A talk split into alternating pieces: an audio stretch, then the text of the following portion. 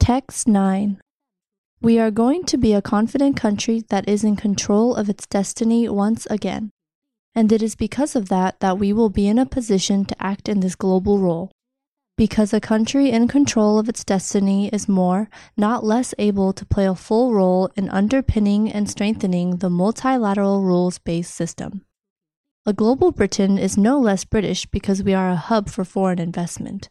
Indeed, our biggest manufacturer, Tata, is Indian, and you still can't get more British than a Jaguar or a Land Rover. Britain is no less British because it is home to people from around the world. In fact, we derive so much of our strength from our diversity. We are a multiracial, multi ethnic, multi faith democracy, and we're proud of it. And Britain is no less British because we have led the way in multilateral organizations like the UN, NATO, IMF, and the World Bank over many years.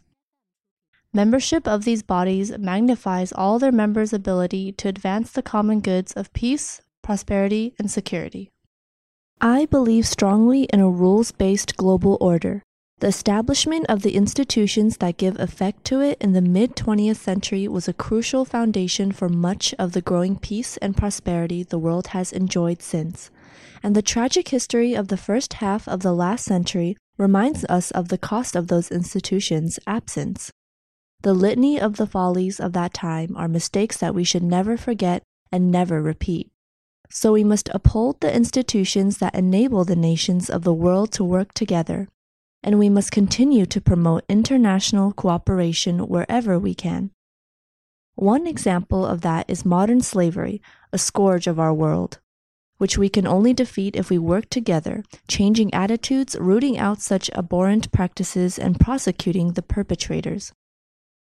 That is why at Davos this year, I have convened a high level panel discussion to continue our coordinated effort to save those many lives which are, tragically, being stolen.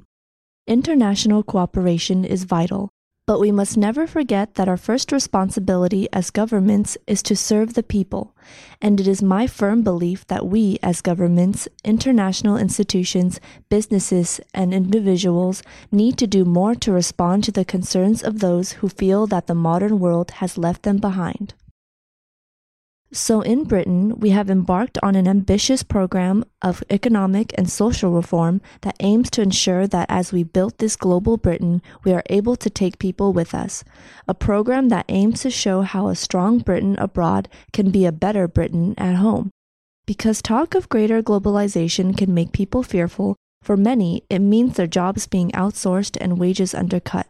It means having to sit back as they watch their communities change around them and in their minds, it means watching as those who prosper seem to play by a different set of rules. While for many, life remains a struggle as they get by, but don't necessarily get on. Words and expressions.